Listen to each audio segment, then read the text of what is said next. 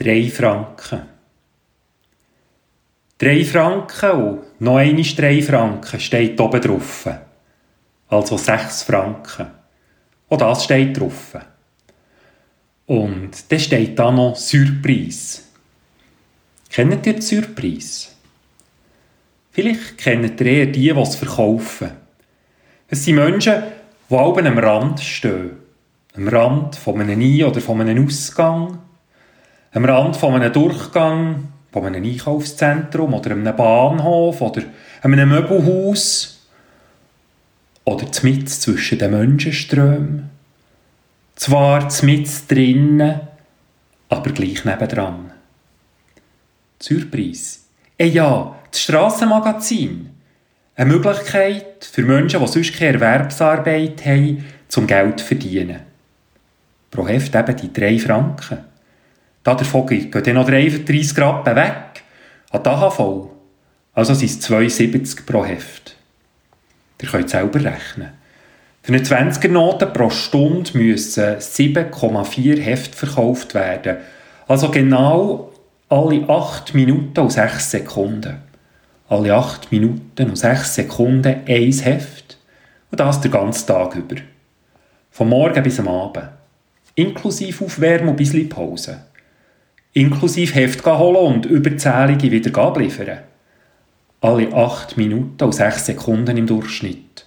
Egal was für Wetter gerade ist, egal wie pressiert wir, die dran vorbeikommen, gerade sind, oder wie wenig Münze wir haben oder wollen haben, oder wie fest Angst wir gerade haben vor einer Ansteckung. Egal, wie fest wir gerade keine Lust haben, uns mit Mitmenschen auseinanderzusetzen, die da ein neben Mainstream probieren, etwas für ihren Lebensunterhalt zu tun und wo leisli für sich kämpfen. Surprise-Verkäuferinnen und Verkäufer. Dort mit drin, was Menschen hat, aber doch immer ein bisschen am Rand. Kennt ihr den Bartimäus? Nein, der hat noch keine Surprise verkauft. Das hat es dann noch nicht gegeben. Aber auch er ist am Rand gestanden oder vielleicht eher gehauert. Er sei blind gewesen, so erzählt der Evangelist Markus. Jericho. Blind. In der Zeit vor 2000 Jahren. Da hat es nicht viel gegeben, was er hätte machen können. Auch gerade weil er noch keine Surprise können verkaufen Der Bartimäus ist zum Betteln gezwungen.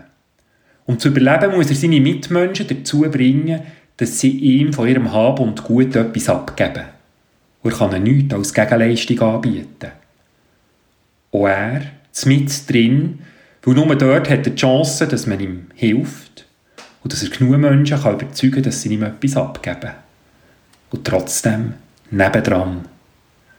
So nebendran, dass dann, wo der Jesus vom Jordan unten rauf nach Jericho kommt, dass dann seine Mitmenschen ihn lieber verschwinden Sie wollen ihn geschweigen, Sie schämen sich für den Bartimäus. Der Bartimäus ist in einem Zwiespalt. Auf seine Mitmenschen ist er angewiesen. Wenn er es mit denen verscherzt, dann riskiert er, dass man ihm nichts mehr gibt. Und trotzdem will er Jesus sehen, auch wenn er auch von dem nicht viel Geld erwarten kann. Menge wäre jetzt im Schatten der Häuser verschwunden. Menge hat in dieser Situation geschwiegen aber nicht der Bartimäus.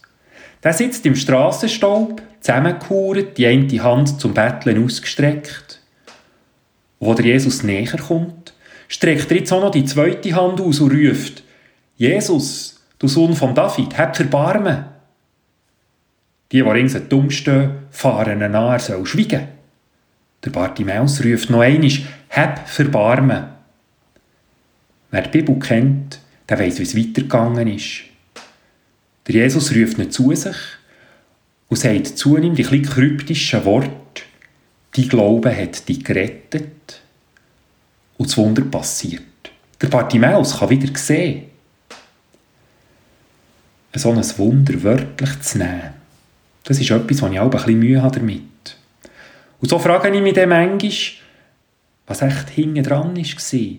Oder ob echt beim Weitererzählen von dieser Geschichte vor dem Aufschreiben irgendwo ein Fehler passiert ist. Wisst ihr, so ganz ein kleiner. Vielleicht ein Wort, das plötzlich abhanden gekommen ist. So ein Wörtchen, das die ganze Geschichte anders weiterfahren würde. Ich frage mich zum Beispiel, ob es echt weniger um das Gesehen geht, als um das Gesehen werden. Also weniger darum, dass der Bartimäus selber nichts sieht, sondern darum, dass er nicht gesehen wird. Wenn wir jetzt die Geschichte probehalber anders erzählte, wenn ein Bartimäus sein Problem nicht seine Augen sind, sondern die Augen der anderen. Die, die da immer ein bisschen an ihm vorbeischauen. Oder wenn sie ihn dann mal anschauen, nur mitleidig auf ihn herabschauen und ihm zu verstehen geben, dass er ihren Augen nichts wert ist. Die Augen der anderen, die ihn immer so geringschätzig anschauen, dass er es am Schluss selber glaubt, dass er nichts wert ist. Oder dass der Jesus dort etwas anstößt, weil er mit ihm redet. Auf Augenhöhe. Weil es steht ja, der Bartimäus hat seinen Mantel weggeworfen und sei aufgesprungen. Und vielleicht ist dann beim Jesus seine kryptischen Antwort gar nicht so der direkt Glauben an Gott gemeint, sondern vielmehr der Glaube, dass Gott auch einen wie der Bartimäus gern kann und gern hat. Der Glaube, dass Gott auch einen wie der Bartimäus nicht vergisst. Der Glaube, dass auch einer wie der Bartimäus noch darf Hoffnung haben, dass er darf träumen der Glaube daran, dass so einer wie der Bartimäus einen Wert hat und etwas gilt. Wäre das so eine Surprise, so eine Überraschung? Und was würde die Erzählart von der Geschichte von Bartimäus echt für uns heissen? Für unser Schauen und unser Verhalten? Und unser Blick auf Menschen, die manchmal ein bisschen nebendran stehen? Mein Name ist Pascal Ramle und in Zürich im Kreis 7-8 bin ich Pfarrer am Neumünster. Habt einen guten Tag und behüte Gott.